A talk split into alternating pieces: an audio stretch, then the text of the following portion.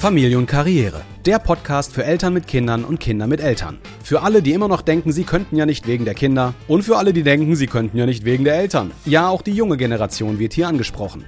Wer Veränderung will, muss sein Handeln verändern. Und bevor ihr euch gegenseitig tötet oder euren Chef, hört lieber diesen Podcast und lasst euch von Melli und Stefan inspirieren, um die beste Version eures eigenen Lebens zu leben. Nach über 15 Jahren Ehe und Selbstständigkeit, vier gemeinsamen Kindern und sechsstelligen Jahresumsätzen wissen die zwei fast alles über die Vereinbarkeit von Familie und Beruf.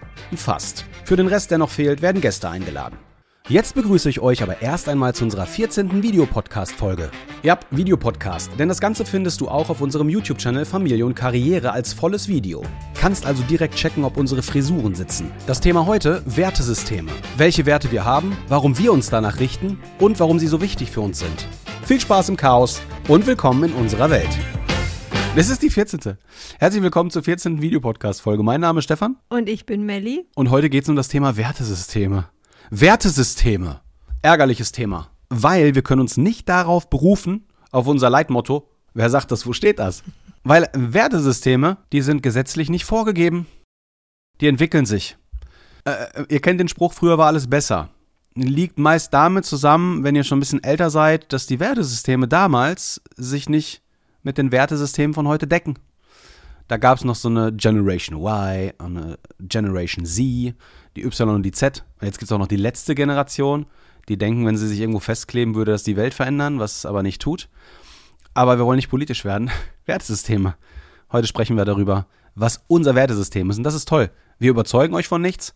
Wir sagen auch nicht, das ist richtig und das ist falsch, sondern wir erzählen euch, wie wir Dinge sehen, wie unser Wertesystem ist, wie wir uns gerne verhalten und warum wir uns gerne so verhalten, wie wir uns verhalten. Und vielleicht könnt ihr da was mitnehmen. Ich glaube, das ist der Grund, warum wir dieses Video machen, oder? Aha. Diesen Podcast, hättest du sagen müssen. Diesen Podcast. Ich bin immer im Videomarketing, bin da voll drin. Ich kann mich immer noch nicht an Podcast gewöhnen. Auch nach 14 Folgen nicht. Das ist ja auch ein Video-Podcast. Genau. So, Schatz, was ist denn unser Wertesystem? Das frage ich mich auch gerade. Anarchie. Anarchie ist das ähm, beste Wertesystem, weil es gar keine Werte beinhaltet. Ist nur blöd, wenn man Kinder hat. Weil wenn jeder macht, was er will, ist das schlecht, wenn man kleine Kinder hat. Ganz schlecht. Und welches Wertesystem hast du?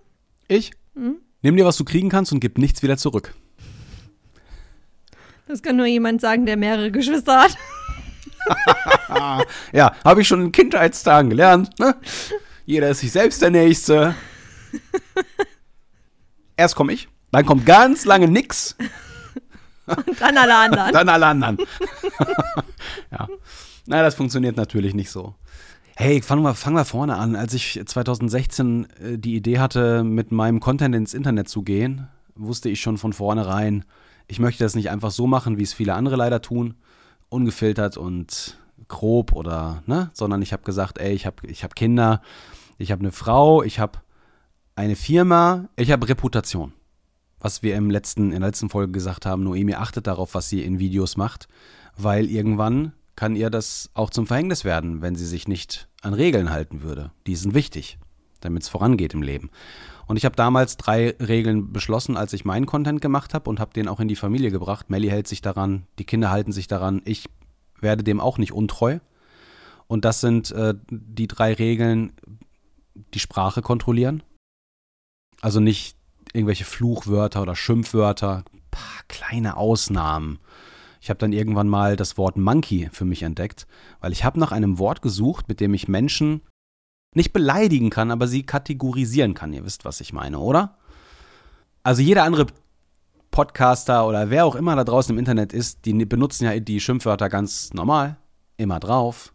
Da ist jemand ein, ne? A-S-C-H-L-O-C-H das machen wir nicht und das wollen wir auch gar nicht, weil wir möchten Menschen nicht beleidigen. Aber es gibt so manche, manches Verhalten von Menschen, das gehört in Schubladen. In so klassische, so wie Karen. Ja? Wenn so eine Karen daherkommt und wieder rumbölkt und so, ihr, ihr wisst, was ich meine. Melly kennt die Karen mittlerweile auch. das ist ganz lustig. Und so habe ich damals schon nach einem Wort gesucht, womit man das Verhalten von Menschen, also Menschen, die sich auf eine bestimmte Art und Weise verhalten, nämlich einfach nicht klug, sondern dumm, indem sie versuchen, dir Meinungen aufzudrücken, die nichts mit Daten und Fakten zu tun haben und mit ihren Emotionen und mit ihren Erlebnissen, aber das bringt uns nicht weiter, weil es zu nichts führt. Und die kritisieren auch gerne und dann ähm, habe ich gedacht, naja, beschimpfen darf ich sie nicht, das will ich auch gar nicht. Affe war mir auch noch zu hart.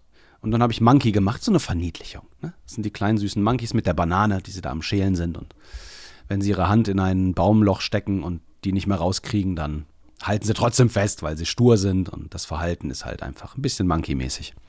Das sind die Monkeys. So. Und dann hatte ich mein, in Anführungszeichen, Schimpfwort. Das war okay. Irgendwie muss man sie ja bezeichnen. Kannst du ja auch nicht sagen, Menschen, die äh, vom Verhalten anstrengend sind. Das ist zu, zu lang. Ich brauche ein Wort. Das war das einzige Schimpfwort. Deswegen ist auch mein, mein Checkoff-Logo von meiner Firma ist ein Gorilla. Mhm. Wir sind ja alles irgendwo Affen. Deswegen hast du auch so coole Espresso-Tassen. Gorilla-Espresso, ja, genau.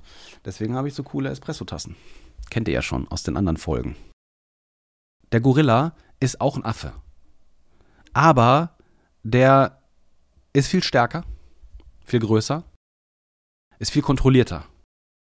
Der läuft nicht durch die Gegend wie die Schimpansen, also wie die Monkeys und macht einen Haufen Stress, sondern der ist halt einfach, genau. Er ist zwar auch ein Primat, ja, wir sind alles Menschen, das, das, war so ein bisschen die Herleitung, wir sind alles Menschen. Also keiner macht alles richtig, ja, oder alles falsch.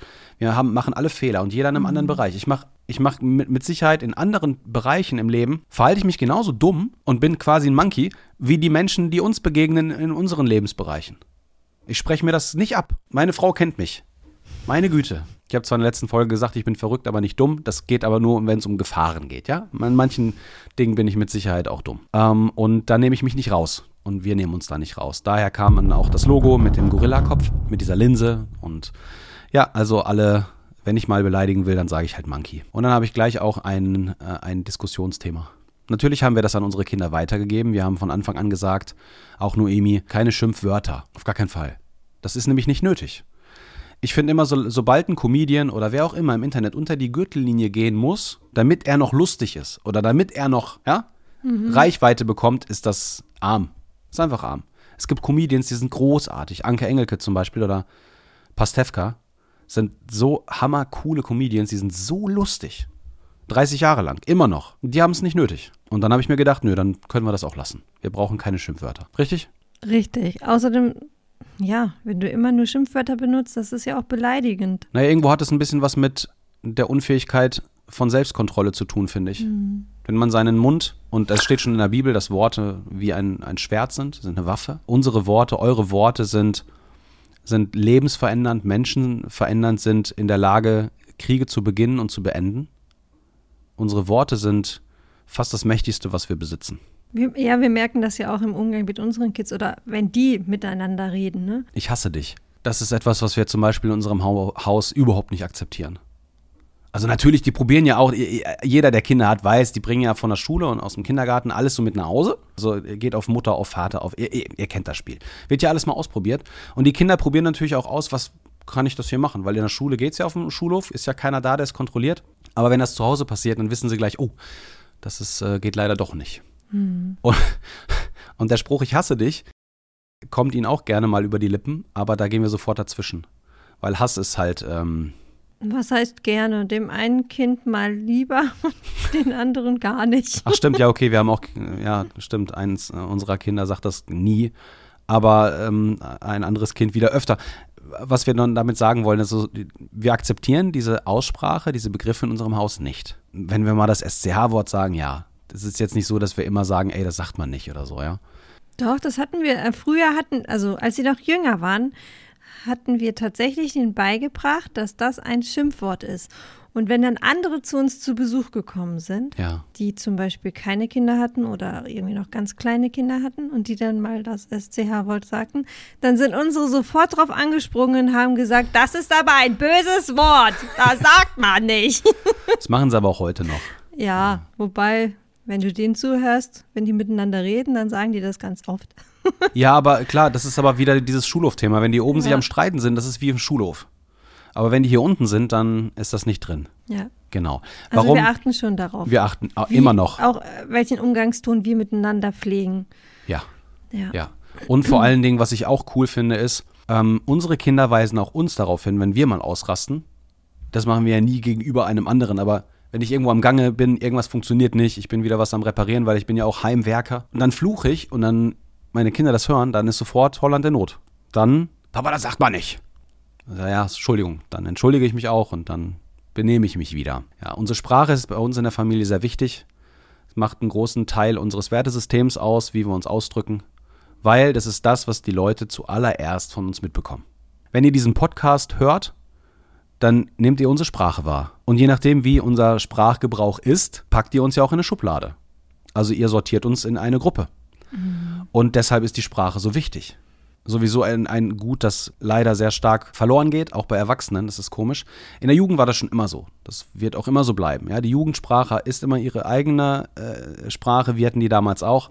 Das war damals nicht besser und es wird nie besser. Das war zu Zeiten Aristoteles schon so. Der hat das auch schon beschrieben. Und auch heute ist das noch so. Äh, die zählt nicht. Aber ich finde es immer sehr schwierig, wenn erwachsene Menschen nicht in der Lage sind, ihre Zunge zu kontrollieren das ist dann schon etwas, wo wir sagen, doch, unser Wertesystem ist so hoch, dass wir sagen, doch, was unsere Worte für eine Macht haben, wissen wir. Und wir möchten sie kontrollieren. Und es ist wichtig, dass wir darauf achten, vor allen Dingen, wenn wir in die Öffentlichkeit gehen über Videos. Immer. Ja. Ein Hauptpunkt unseres Wertesystems, die Sprache. Gut, jetzt hatten wir das eine Thema. Und ein weiterer Punkt unseres Wertesystems ist auf jeden Fall Gastfreundschaft. Wir haben ein sehr offenes Haus, also unsere Haustüre steht auch irgendwie immer offen, außer nachts. Da ist sie dann auch mal geschlossen. Aber sonst darf jeder reinkommen, wie er mag. Er braucht auch nicht klingeln. Also, also die steht nicht auf, sondern man kann einfach rein. Auf, auf Klick. Am Tag, Tür ja, genau. Steht auf Klick. Nachts ist sie geschlossen. So ein Schnepper hat unsere Tür damit sie dann halt immer aufgedrückt werden kann. Das finden wir auch super praktisch, gerade mit unseren vier Kids, die immer rein und rauslaufen. Muss man nicht immer hinlaufen, um die Tür zu öffnen, wenn sie rein wollen, sondern sie können einfach selber reinkommen. Ja, und wir sind auf jeden Fall eine sehr gastfreundliche Familie. Wir lieben es, Gäste zu haben. Hatten sogar auch öfter schon Kleingruppen, wo wir uns einfach einmal die Woche immer mit halt ein paar Leuten getroffen haben, wo wir zusammen Gemeinschaft hatten, wo wir gegessen haben. Ja, das ist uns unglaublich wichtig, dass die Kids auch lernen einfach, ne? Dass, dass man gerne Gäste einlädt, dass man sie bewirtet und jeder, der bis jetzt da war, der hat sich immer wohlgefühlt bei uns. Also es war nie irgendwie aufgesetzt oder erzwungen, sondern es war einfach immer sehr frei. Ich liebe das, weil ich muss ehrlich zugeben, ich durfte als Kind nicht einfach so Freunde mit nach Hause bringen. Das, meine Mama war da halt ein bisschen eigen und deswegen liebe ich es jetzt umso mehr, einfach so ein offenes Haus zu pflegen. Ja, das hat ja auch was mit dem Prinzip des Teilens zu tun. Hm.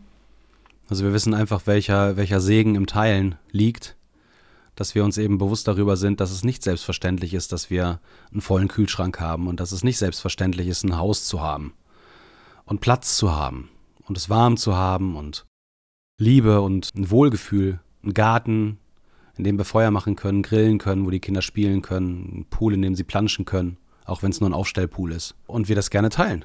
Weil wir wissen, es ist nicht selbstverständlich. Weil es gibt viele Menschen, die haben eine andere Lebenssituation, die haben andere Schicksalsschläge hinter sich. Und wir sind einfach dankbar.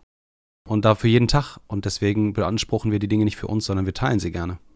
Wir lieben es, gutes Essen zu teilen, die Gemeinschaft zu teilen und deswegen auch das offene Haus. Und das versuchen wir natürlich auch unseren Kindern beizubringen. Aber es klappt auch ganz gut. Also ja. die kommen immer mal wieder an. Können wir noch den einladen? Oder die?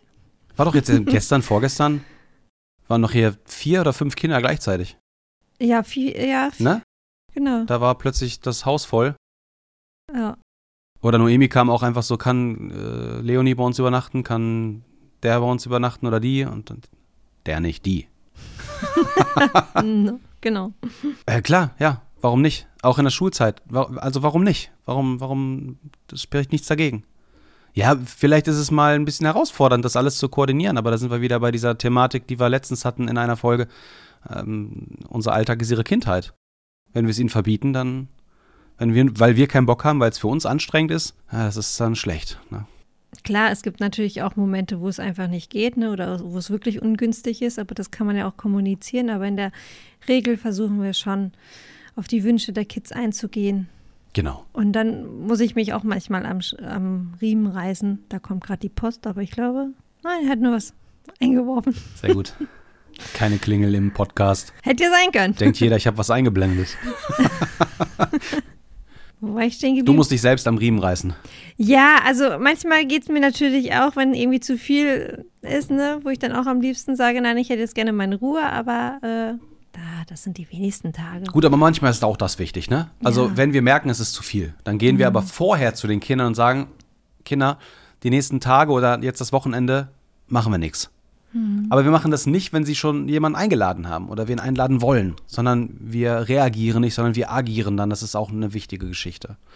Weil dann findet auch weniger Enttäuschung statt. Ne? Also wenn wir selber wissen, mit unserer Energie ist auch ein Wertethema. Ja? Denke ich voraus, mache ich mir wirklich Gedanken und, und plane mir Dinge ein und bin vorausschauend, das ist ein Wert.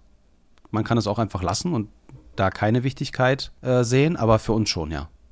Und das ist für die Kinder super, weil das gibt ihnen Planungssicherheit und verringert Fehler. Und verringert auch Fehler bei uns als Eltern.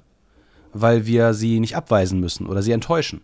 Weil wir vorgedacht haben, weil wir weitergedacht haben, weil wir schon ganz klar gesagt haben, ey, die nächsten Tage, wir haben viel zu tun, das ist wichtig für unsere Familie, das verstehen die dann auch. Und dann wissen die auch, ah ja, okay, dann jetzt mal ein bisschen Piano. Ja. Ja, genau. Also Gastfreundschaft. Super. Was ist noch ein Wert von uns? Treue. Ich weiß nicht, ob das ein Wert ist. Ich glaube, man entscheidet sich dafür. So wie Liebe. Ja, aber auch das, was man vorgelebt kriegt, ne? Das spielt ja auch, glaube ich, eine große Rolle, so bei Stimmt. dem eigenen Wert, so.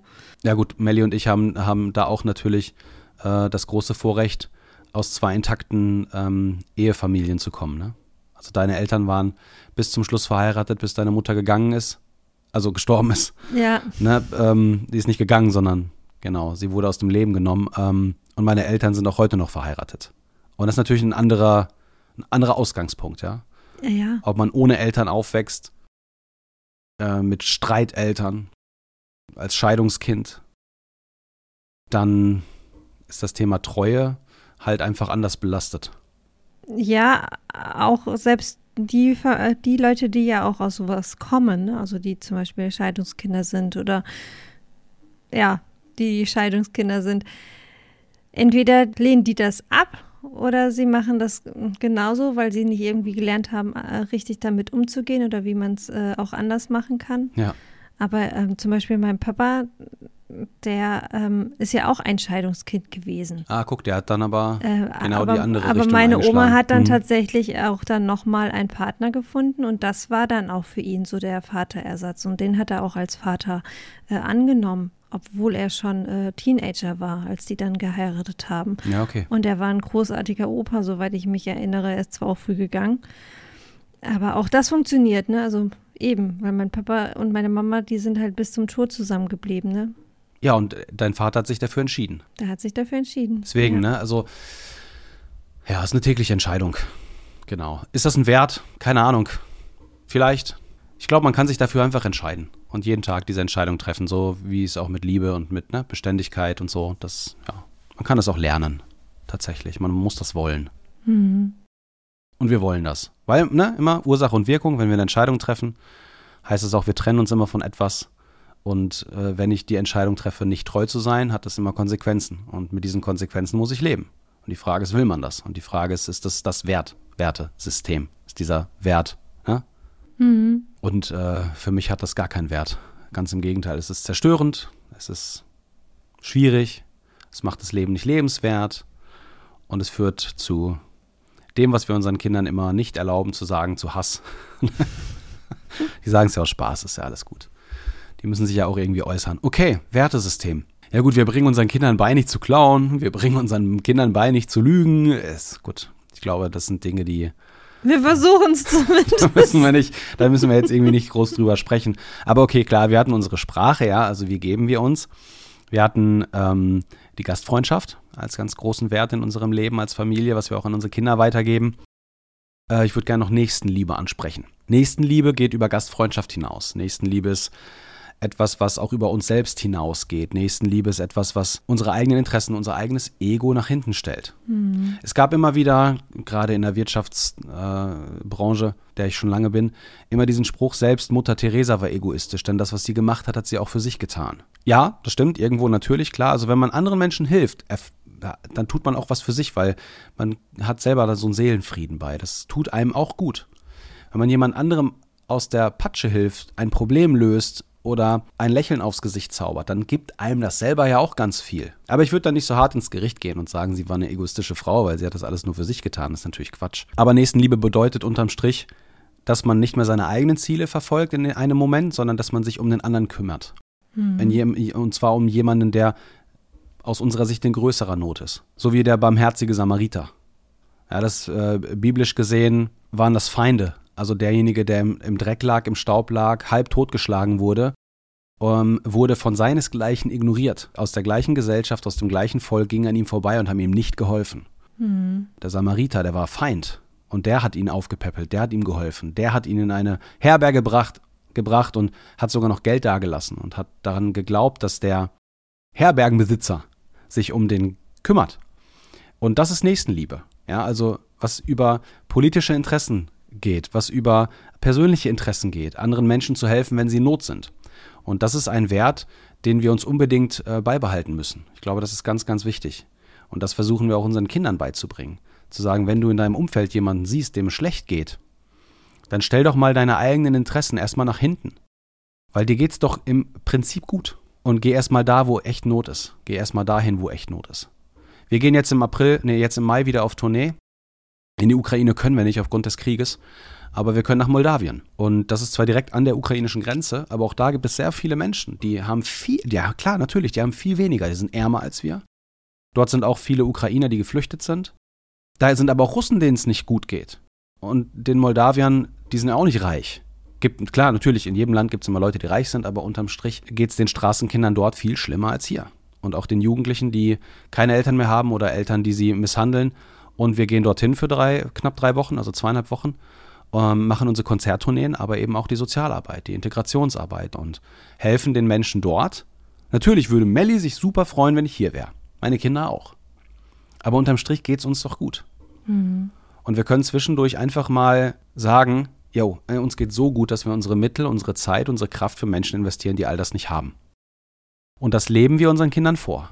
Die sehen das ja auch, was Papa und Mama machen. Einfach in der Hoffnung, dass sie diesen Wert mitnehmen und nicht egoistisch und über Leichen gehend durchs Leben fahren, sondern sagen, ey, klar kann ich das abgeben.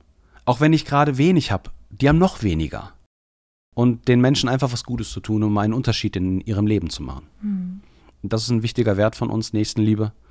Das hat nicht nur etwas mit unserem Glauben zu tun, sondern das ist für mich ein, ein, Grund, ein Grundwert. Aha. Also auch wenn ich nicht gläubig wäre, wäre das eine Sache, die, die so wichtig, die ist so wichtig. Weil es gibt nur Mensch. Es gibt keine Rassen, es gibt keine In- und Ausländer, es gibt Menschen.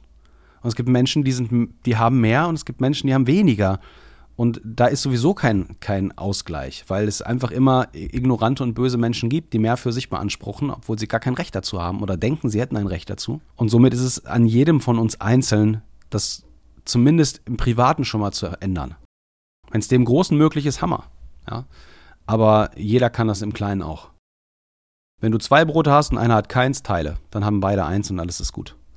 Und das ist so ein Wert, der ist wichtig für uns. Ja, aber auch Nächstenliebe geht ja auch so wie aus der Geschichte, ne, der barmherzige Samariter ja auch darüber hinaus, also nicht nur die, die du vielleicht kennst oder so, sondern auch wildfremden Nächstenliebe entgegenzubringen. Sogar den Feinden. Ja. Ich weiß, es ist schwierig, seine Feinde zu lieben. Ich weiß, es ist schwierig, den Jungen oder das Mädchen zu lieben, ähm, das euer, euer Kind in der Schule fertig macht. Das ist Next Level.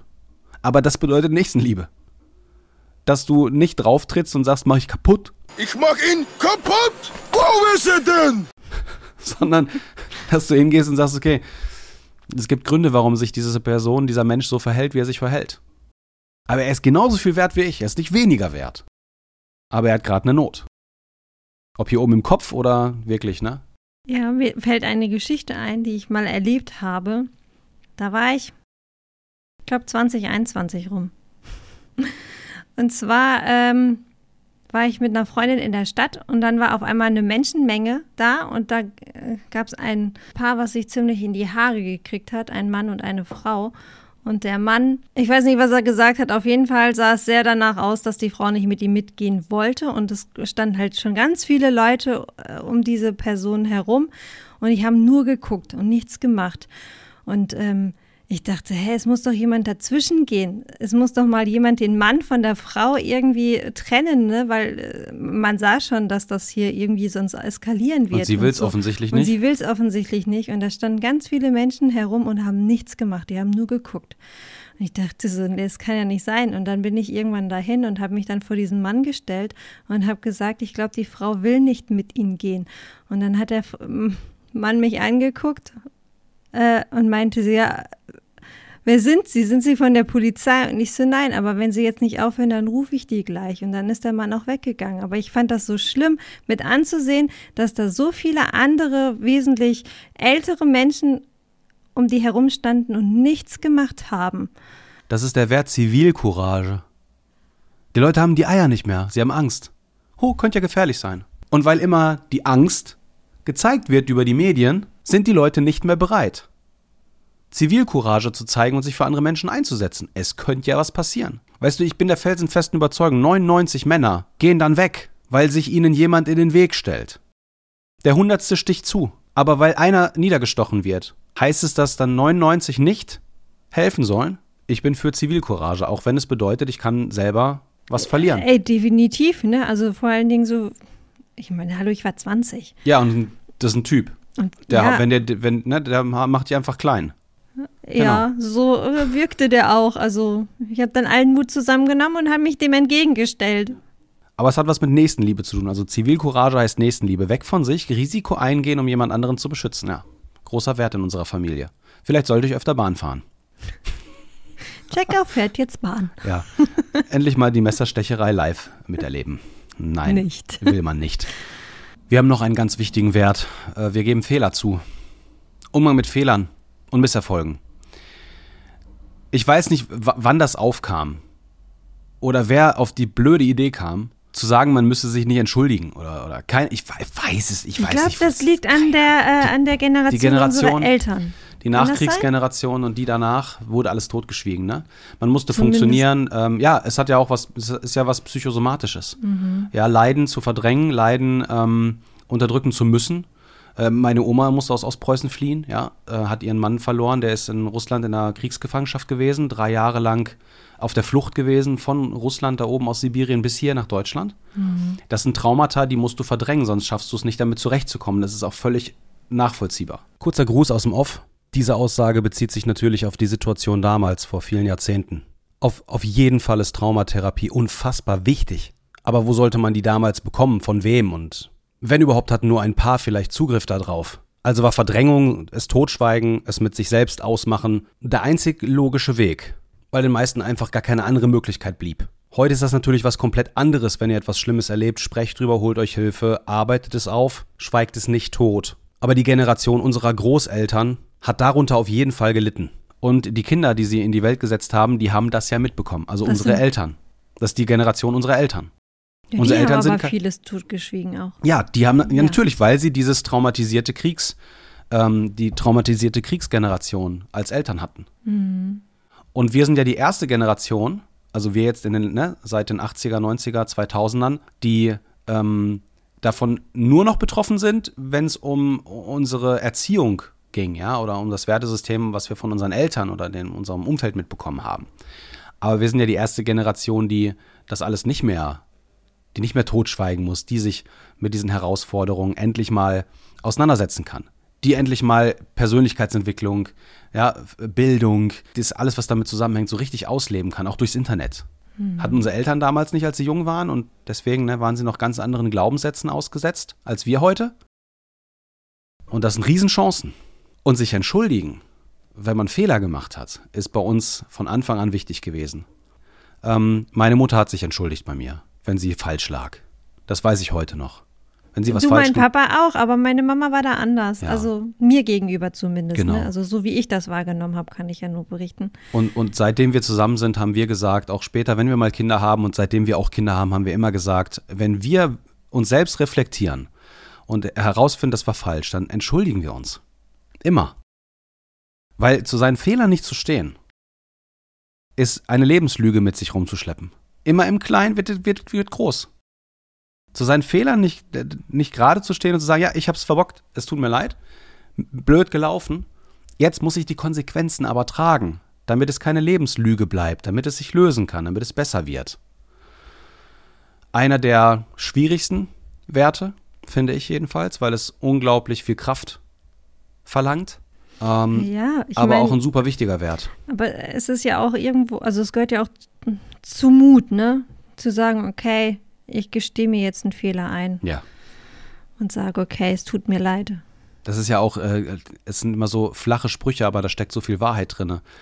Der Fehler ist ja nicht, den Fehler zu machen, sondern der Fehler ist, wenn man daraus nicht lernt.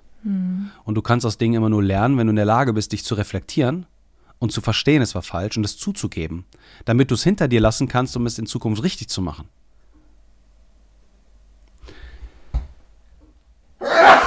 Gesundheit. Das schneide ich raus. Augenjucken. Die Nacht war kurz. Der Man Abend lang. dir gar nicht an. Oh, ja. Du aus, Außerdem als ist das der dritte. Außerdem. Echt? So schlimm? Nein, Gut. Das ist der dritte Tag ohne Zucker. Wir sind gerade auf Entzug. ist gerade nach dem Niesen. sagst du. Ja, das stimmt. Hab nicht gesoffen. Mach das nicht. Kurz nebenbei, Wertesystem. Und ähm, wenn wir Fehler gemacht haben, ja, dann müssen wir uns korrigieren, die zugeben, wir reden miteinander, wir richten uns auch immer wieder neu aus und sagen, ey, das, so können wir nicht, so dürfen wir Dinge nicht angehen oder so dürfen wir Dinge nicht machen. Wir müssen das anders machen. Und das hat ja auch was mit Fehlern zuzugeben zu tun. Ob es gegenüber den Kindern ist, ja, falsche Entscheidungen getroffen, falscher Umgang mit Geld, mit Konsum, alles, was dazugehört. Ja, immer wieder schauen wir, was haben wir gemacht? War das gut oder war das schlecht? Wenn das schlecht war, dann haben wir eine neue Regel, das machen wir nicht mehr. Und das ist auch ein Wertesystem tatsächlich. Eben sich immer wieder neu ausrichten, immer wieder hinterfragen, war das, was ich da gemacht habe, sinnvoll oder nicht? War es nur eine dumme Ausgabe oder war es eine Investition? Und wenn es eine Investition war, was ist der Output? Was kommt da raus? Warum machen wir das? Macht das Sinn oder lassen wir es sein? Also immer wieder auch die eigenen Investitionsentscheidungen zu überdenken und zu sagen, spielen wir das Spiel hier weiter mit oder trennen wir uns davon? Wichtiger Wert, den wir auch unseren Kindern weitergeben. Wenn wir sagen, wenn du das tust, mach dir Gedanken darüber, warum du das machst. Was ist dein Ergebnis? Also was ist das, was du erwartest? Was hast du vor? Was soll da am Ende rauskommen? Ist auch ein Wert von uns. Ja, und auch zu den Kindern hinzugehen und auch sie zu fragen, okay, ne, wie siehst du das in, in manchen Punkten vielleicht, auch wie ich auch mit denen umgehe oder du mit denen umgehst. Einfach, also ich mache das zum Beispiel, dass ich auch immer mal wieder hingehe, alle paar Monate und zu fragen, hey, gibt es irgendwas, was ich in deinen Augen dir gegenüber ändern kann, einfach im Umgang auch mit dir. Ich finde, das ist auch ein Wert, dass man dann den anderen mit berücksichtigt und ihn auch um seine Meinung fragt. Einen guten Arbeitgeber zum Beispiel zeichnet genau das aus. Einen guten Chef zeichnet genau das aus, dass es ihm am Herzen liegt, wie gehen seine Mitarbeiter, Mitarbeiterinnen mit der aktuellen Situation um. Wie geht es denen? Wie sehen die Sachen? Wie sehen, wie stehen die zu seinem Verhalten, zu seinen Entscheidungen? Gehen die da mit oder nicht? Und ein guter Chef, der hinterfragt das. Und der geht hin und der kommuniziert mit den Leuten und sagt, ey, fühlst du dich hier wohl? Funktioniert das? Brauchst du Hilfe? Wenn nicht, dann lösen, lösen wir das Problem. Äh, wie siehst du die Richtung? Wie siehst du das Ganze? Nochmal, das darf nicht in die, äh, das darf nicht dahin gehen, dass eure Mitarbeiter entscheiden, wohin die Firma läuft. Das ist Chefsache. Ja, du bist am Ende nur Mitarbeiter. Über die Geschäftsentscheidungen, also die Firmenentscheidungen, das ist nicht dein Ding.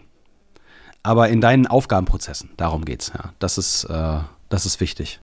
Weil ein Chef dann nicht nachfragt, wie es den Leuten geht, diese Fürsorgepflicht, ist ja kein Therapeut, aber zumindest nachzufragen, das ist super wichtig. Also ein guter Chef macht das, ne? Heißt ja nicht, dass man anders nicht auch erfolgreich sein kann. Ne? Schlechte Chefs, die Monkey-Chefs, die, die sind ja auch erfolgreich, gerade weil sie halt, weil es sie halt nicht interessiert. Ne? Sie beschäftigen sich damit nicht und wenn es dir schlecht geht, wirst du ausgesondert ein neuer kommt. Aber es ist halt nicht unser Wertesystem. Ne?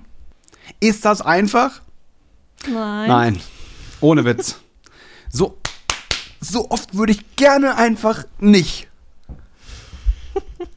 Um meiner Emotion mal im Video Ausdruck zu verleihen. Ja. So oft würde ich einfach gerne sagen, ist mir hm, egal, wie es dir geht. Nicht mein Problem. Da ist die Tür. Gastfreundschaft ist alle. ich habe keinen Bock mehr. Es wäre der einfachere Weg. Der am Ende aber eben nicht zur Erfüllung führt und auch nicht zu dem, was gut ist. Es wäre aber manchmal, habe ich Bock, ja. Ich habe sehr viel. Also, vielleicht könnt ihr es ein bisschen nachvollziehen. Melly und ich fühlen das. Wir fühlen das. Wir sehen euch in eurem Tschüss-Modus. Ja. Meine Hütte in Kanada im Wald. Ne? Man kennt sie. sie ist schon berühmt berüchtigt. Sie wartet noch auf uns. Melli nehme ich mit. Die darf da auch rein. Melli ist nämlich die einzige Person, die mir niemals auf die Nerven geht. Egal wie lange ich mit ihr zusammen bin, es passiert nie. Niemals. Die nehme ich mit in die Hütte. So. Voll gut. Voll gut, ne? Da mit rein. Du darfst mit rein. ja. Gut, haben wir noch was? Wertesystem. Fällt dir noch irgendwas ein? Nö. Das sind so die wichtigsten Dinge. Ja. Ja. Bleibt euch selbst treu. Man hat so ein paar eigene Dinge, die noch wichtig sind. Da kommt eins unserer Kinder. Äh, unsere Kinder sind natürlich auch unser Wertesystem. Wir richten uns auch nach ihnen aus und sie sind so ein bisschen unsere, unser Kompass. Sie, sie zeigen uns ja, sie halten uns ja den Spiegel vor, ja, unser Verhalten. Wir gucken ja jeden Tag selbst drauf. Vielfach, vierfach. Ähm, und zeigen uns ganz oft, wo, wo, sind, wo sind wir vielleicht mal falsch und wo vielleicht mal richtig. Hi, Großer. Alles klar? Ja. Sehr schön. So, wir machen noch kurz Schluss. Ja, das war die, die Folge Wertesysteme. Vielleicht habt ihr was mitnehmen können. Ist ja eigentlich einfach nur so relativ informativ. Äh, ich glaube, ihr habt viel über unsere Art, wie wir uns verhalten und, und, und über unser, unsere Philosophie zum Leben gelernt heute. Aber das sind die Werte, die wir vertreten. Deswegen treffen wir auch die Entscheidungen, die wir treffen. Deshalb nehmen wir unsere Kinder mit ins Internet und gehen diese Wege. Nochmal Folge 13 hören, wen das interessiert. Ja, hast du noch was zu sagen? Nein. Gut, das war kurz und schmerzlos. Bis zur nächsten Folge. Euer Stefan. Und eure Melli. Das war die 14. Folge vom Podcast Familie und Karriere.